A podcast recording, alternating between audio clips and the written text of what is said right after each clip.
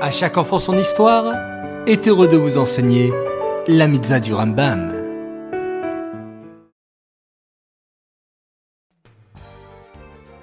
Bokertov les enfants, j'espère que vous avez bien dormi et que vous êtes en pleine forme.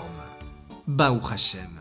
Aujourd'hui nous sommes le 2 Hadar et nous avons toujours la même mitzvah qu'hier, qui est la mitzvah positive numéro 97. Il s'agit du commandement qui nous a été enjoint en ce qui concerne l'impureté des huit espèces de reptiles. Savez-vous les enfants qu'il y a plusieurs sortes de reptiles qui sont totalement interdits?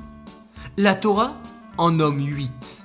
Il y a des reptiles qui vivent dans l'eau, il y a des reptiles qui vivent sur terre, et il y a des reptiles qui volent.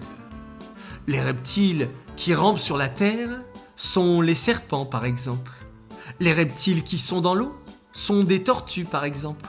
Et les reptiles qui volent sont des chauves-souris par exemple. Mais imaginez-vous qu'il y a un ver dans un fruit. Si on ouvre un abricot et que l'on trouve un petit ver dedans, est-ce que le fruit serait cachère? Est-ce qu'on aurait le droit de le manger?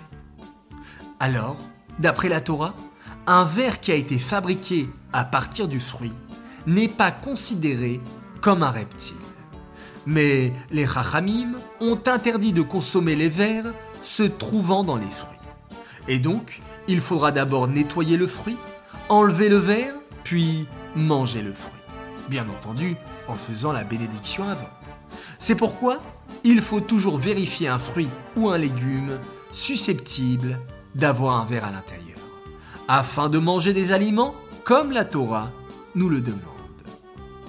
Cette mitzvah est dédiée les Nishmat, Gabriela Batmoshe, Aléa Shalom.